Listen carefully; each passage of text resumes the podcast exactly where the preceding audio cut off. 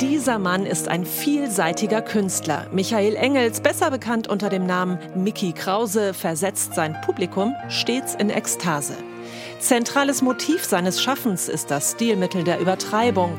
Sein Övre mit Titeln wie Zehn nackte Friseusen fasziniert auch Klassikvirtuosen und reicht von Geh doch zu Hause, du alte Scheiße, bis hin zu Bist du brown, kriegst du Frauen. Auf der Mittelmeerinsel Mallorca hat er dies zu einer neuen Kunstform entwickelt, den Ballermann-Hit. Virtuos vorgetragen vor fachkundigem Auditorium.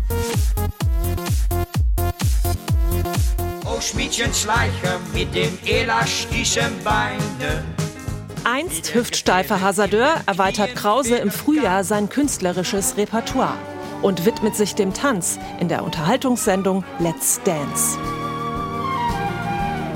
Neue Schaffenskraft schöpft Krause auf Norderney, seiner zweiten Heimat, beim Laufen zum Beispiel, es sei denn, er bekommt zufällig Gesellschaft.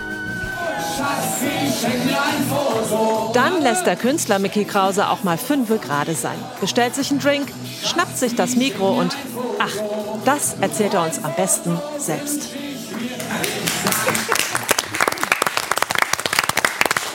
Herr Krause, ich kenne jetzt Judith seit elf Jahren. Ich habe in diesen elf Jahren nicht eine Minute erlebt, in der Judith auch nur ansatzweise die Kontenance verloren hätte.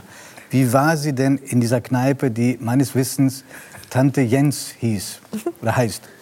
Ja, also wir haben uns an dem Abend sehr, sehr gut verstanden. Wir haben relativ viel durcheinander getrunken. Das hatte zur Folge, dass wir beide am nächsten Tag Kopfschmerzen hatten. Aber mein Spruch lautete damals einfach, abends saufen, morgens laufen. Das haben wir gemacht. Und äh, Helge reißt hier schon die Hütte ab.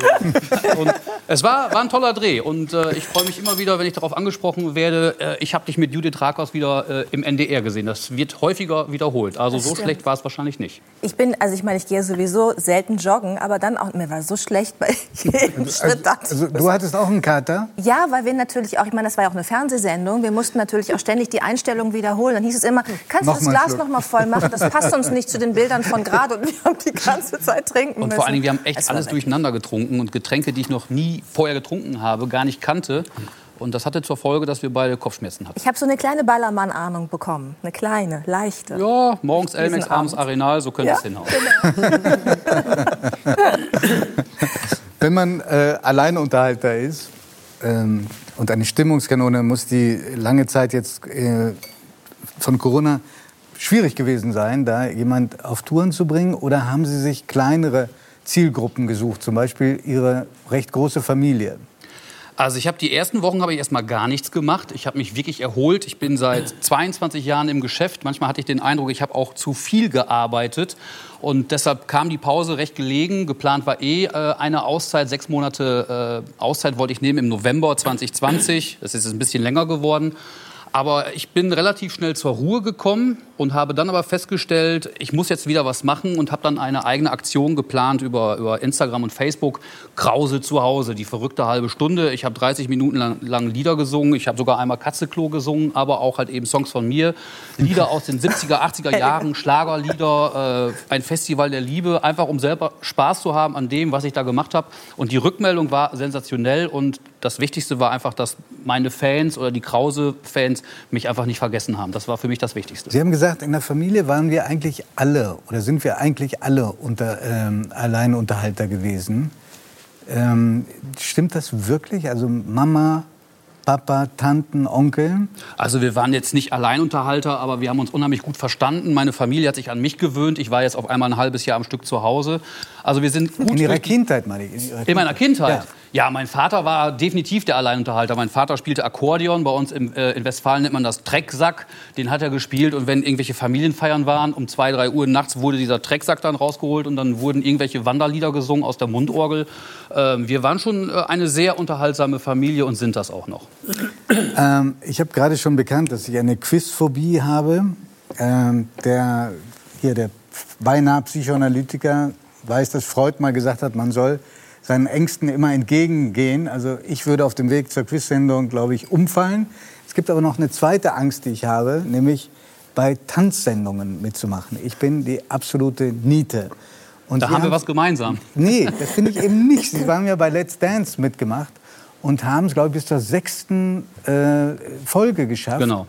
Waren Sie vorher da schon versiert oder haben sich da einfach, wie Sie jetzt gerade angedeutet haben, reingestürzt? Ich hatte überhaupt keine Ahnung von Tanzen. Ich habe früher, wenn wir Schützenfest gefeiert haben, habe ich meinen Freunden Geld gegeben, damit die mit meiner Frau tanzen. Dann konnte ich in Ruhe am Tresen ein Bierchen trinken.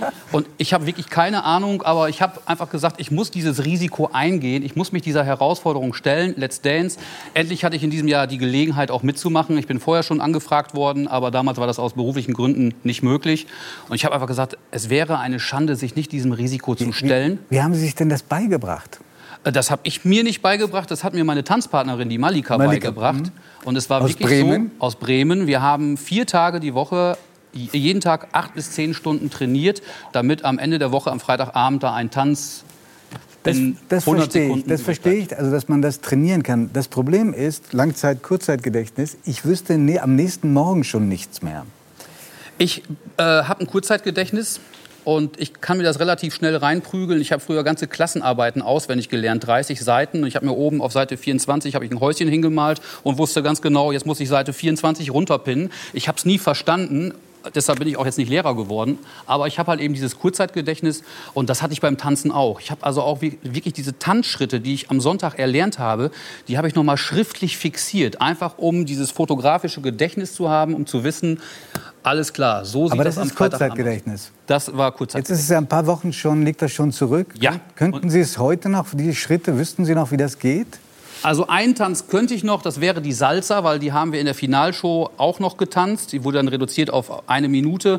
Diesen Tanz würde ich noch einigermaßen hinkriegen, aber wenn jetzt jemand käme und sagen würde, äh, tanz uns doch mal eben den Charleston aus Show Nummer 2 oder den Cha-Cha-Cha aus Show Nummer 1, äh, da müsste ich jetzt leider passen. Tut mir leid, nach der Ansage müssen wir Ihnen das jetzt antun. Wir haben gerade geredet über Malika. Sie ist hier heute Abend Aha. auf der Tanzhochburg Bremen. Ist es wirklich Formationstänze? Und ich bitte ganz herzlich mal Malika auf die Bühne, ihre Tanzpartnerin und Trainerin. Hallo Malika, schön, dich zu sehen. Das ist jetzt die Probe aufs Exempel, aber vielleicht machen wir die. Er hat gesagt, Salsa würde er gerade noch hinkriegen. Also ich würde mal sagen, vom Outfit her ist es Salsa, oder? Ja, das passt zur Zeit. Und, und wie heißt die Nummer, die Sie machen? Tequila. Tequila. Mit meinem russischen Akzent. Tequila. gespannt. Bitte schön. Ich auch. Dann kann es ja was werden. Nix ist jetzt schon.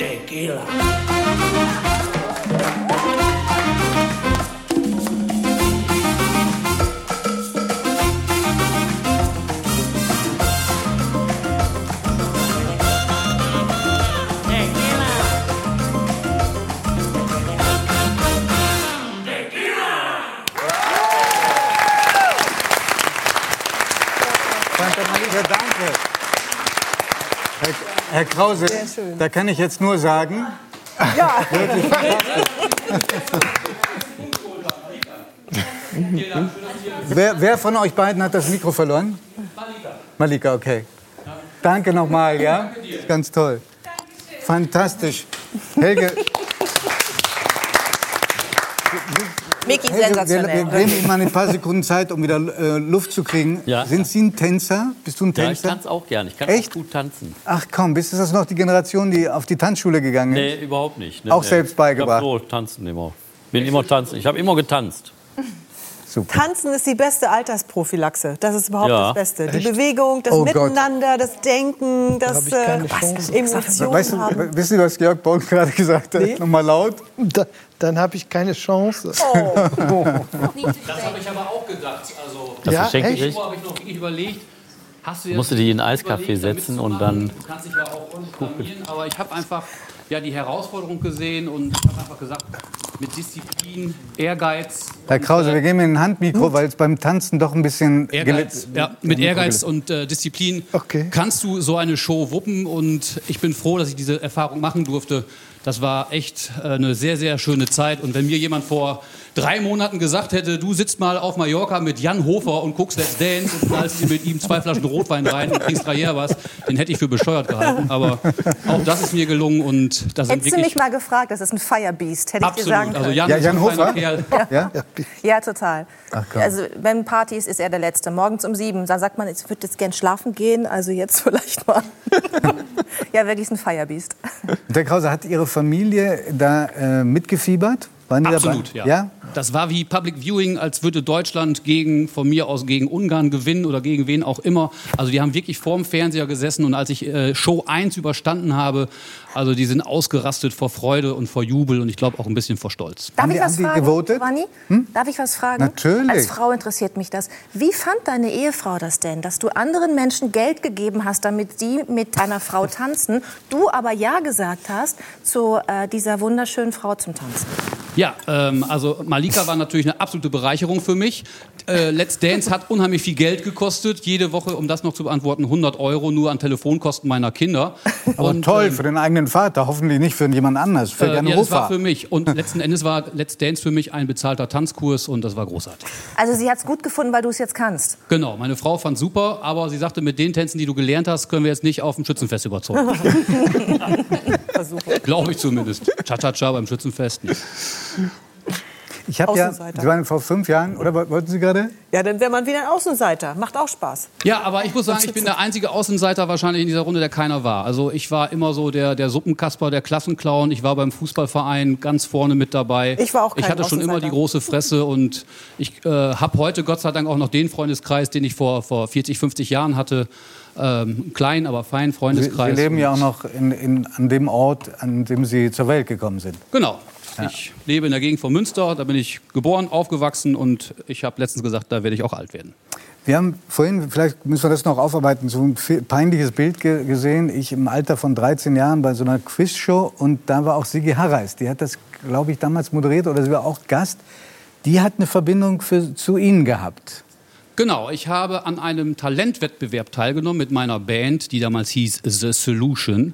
Wir wollten ja 1985 ziemlich cool sein, 86 war es. Und am 21. Juni 86, äh, meinem Geburtstag, habe ich bei diesem Wettbewerb mitgemacht und Sigi Harreis hat diese Veranstaltung moderiert. Und von 13 Acts haben wir direkt Platz 2 belegt und ich hatte ja, hatte die Aufgabe zu singen und das Publikum auf links zu ziehen. Und das war mein Schlüsselerlebnis. Mir, mir ist als einziger Act gelungen, wirklich 2000 Menschen innerhalb von zwei Minuten zu bewegen, aufzustehen, mitzufeiern. Wir waren der einzige Act, bei dem Zugabe gerufen wurde. Und das war mein Schlüsselerlebnis, wo ich gesagt habe, ich glaube, du bist jemand, der auf die Bühne gehört. Also wenn ich jetzt richtig in der ähm, Eile ähm, mitgerechnet habe, dann war das vor 35 Jahren. Seitdem stehen Sie auf der Bühne. Genau, also ich habe meinen ersten Job mit, äh, mit 15, 16 gemacht und ähm, habe eine eigene Schulband gehabt, eine eigene Rockband. Das hat sich dann natürlich das irgendwann mal eingeschlafen, weil dann auch noch mal eine Ausbildung gemacht werden muss. Vater sagte, mach erst mal eine bodenständige Ausbildung, dann kannst du nachher machen, was du willst. Und dann habe ich 1992 angefangen, semi-professionell Musik zu machen, damals mit meinem Kumpel Atze Schröder oder auch mit Amaretto, der heute noch meine Songs schreibt. Und so hat sich das über viele, viele Jahre weiterentwickelt. Ich habe Warm-ups gemacht für Verona Feldbusch, da war damals Helge sogar Gast. Ähm, ich habe irgendwie schon alles gemacht und bin dann 1998 zufälligerweise auf Mallorca gelandet. Das war alles nicht geplant. Und jetzt bin ich seit 22 Jahren da. Verrückt. Ich habe ähm, Ihnen ja, als Sie vor fünf Jahren das letzte Mal hier war, schon gesagt, dass ich mich ähm, äh, intensiv vertieft habe in Ihre äh, Lyrics, also mit Ihren Texten mich auseinandergesetzt haben. Jetzt gibt es einen neuen Song, mit, der heißt, äh, auch einen sehr interessanten Titel, Kann ich so nicht sagen, müsste ich nackt sehen. Ähm, das ist relativ dadaistisch und, äh, und auch irgendwie lustig. Aber erlauben Sie mir die Frage, inzwischen ist ja, sind ja die Leute empfindsamer geworden, empfindlicher und äh, sind auch achtsamer im Gebrauch der Sprache. Finden Sie, dass man so einen Song wie Zeig doch mal die Möpse noch heute singen kann und machen kann? Also wenn meine Fanbase äh, vor mir steht, kann ich das machen. Klar, Sexismus, Sexismusdiskussion hin oder her. Wir müssen uns mittlerweile wirklich für das rechtfertigen, was wir machen. Wir überlegen halt eben auch zwei, dreimal. Ich habe heute, wie gesagt, äh, mir zwei Helge-CDs angehört. Da sind viele Sachen da drauf, die dürfte man heute wahrscheinlich gar nicht mehr bringen. Zum Beispiel? Ach, äh, Pubertät zum Beispiel. Ne? Da muss man überlegen, also das ist, äh, ist eine schöne Geschichte von ihm. Da muss man überlegen, kann man das heute noch bringen? Aber ich sage ganz klar, diese Songs wie Zeig doch mal die Möpse, Zehn nackte Friseusen, die sind über 20 Jahre alt und ich habe mittlerweile so viele neue andere Sachen, dass ich die schon gar nicht mehr performen muss. Aber wenn ich zum Beispiel jetzt meine Fans vor mir habe, dann habe ich kein Problem damit, die Zehn nackten Friseusen zu singen. Mm, Und die Möpse? Zeig doch mal die Möpse. Zeig doch mal die Möpse handelt ja in erster Linie von Rollmöpsen. Nein, nein, und, nein, das stimmt doch Und von. Hunden. Von Hunden im Tierheim. Aber So der werden- Bezug ist immer da zu den Verkäufern. Natürlich ist eine Doppeldeutigkeit vorhanden, Ja. aber diese Doppeldeutigkeit, die konnte man 2000 äh, umsetzen, heute natürlich nicht mehr. Aber ich habe ehrlich gesagt diesen Song, glaube ich, auch schon vier, fünf Jahre nicht mehr gesungen. Von daher. Darf ich was dazu sagen? Mhm. Wir wohnen an einem Sportplatz, ähm, nur durch einen Wall getrennt. Und die äh, große erfolgreiche Fußballmannschaft unseres Dorfes, wirklich erfolgreich, äh, hat mal wieder einen ähm, Sieg gefeiert am Ende der Saison. Und ganz laut wurden die Möpse gespielt. Und mein Mann und ich auf der Terrasse, unser Sohn mit seinem Freund, beide so neun, acht, hörten das immer so mitgewippt und wir dachten so, hm, zeig mir deine, hm, was denk, na, was singen die denn da eigentlich? Ja, ähm, zeig mir deine Mütze, sagt mein Sohn. So, mein Mann und ich schon gelacht. Und sein Freund dann, nein, die singen doch, doch ganz klar, zeig mir deine Münze.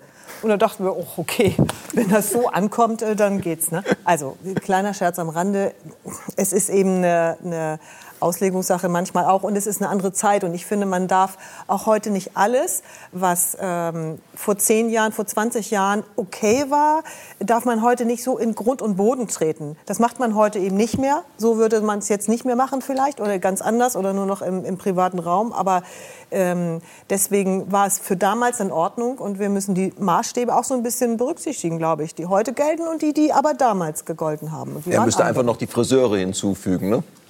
Ja, also vor, äh, als wir die zehn nackten Friseusen veröffentlicht haben, da gab es keine Sexismusdiskussion, da gab es eine Diskussion seitens der Friseurinnung Hamburg. Die haben sich damals beschwert und haben dafür gesorgt, dass der Song, glaube ich, in die Top Ten ge gestiegen ist, weil die Bildzeitung dieses Thema natürlich über drei Tage verwertet hat. Also äh, seitdem gehe ich regelmäßig zum Friseur.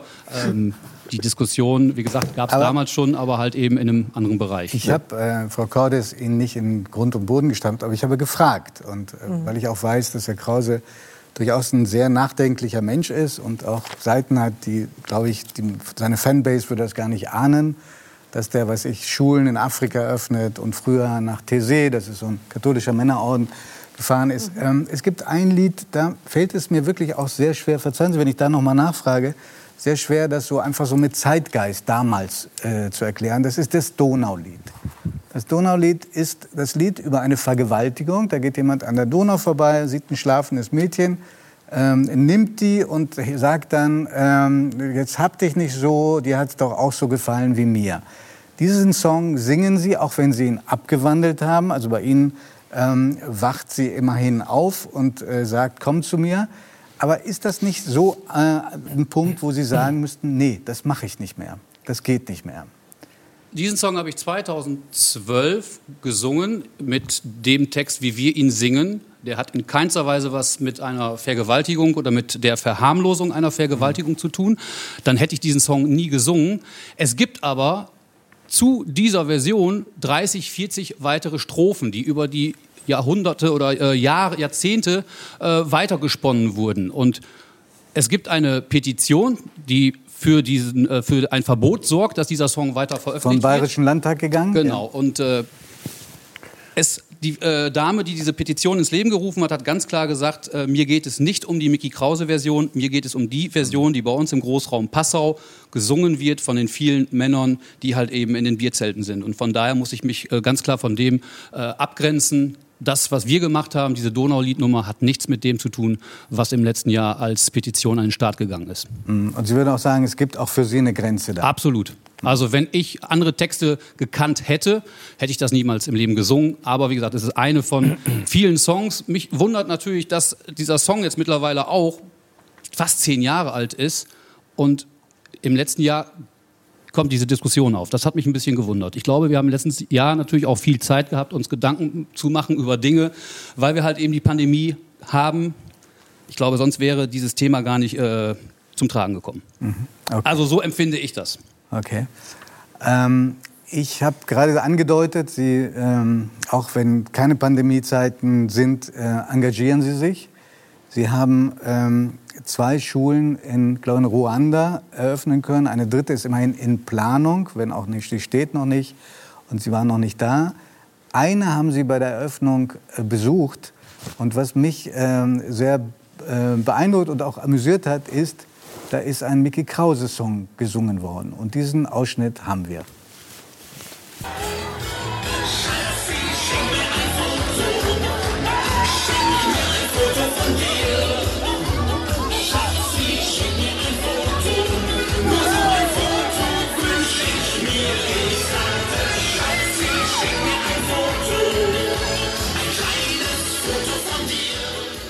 Was die wohl gedacht haben, was das heißt, Herr Krause?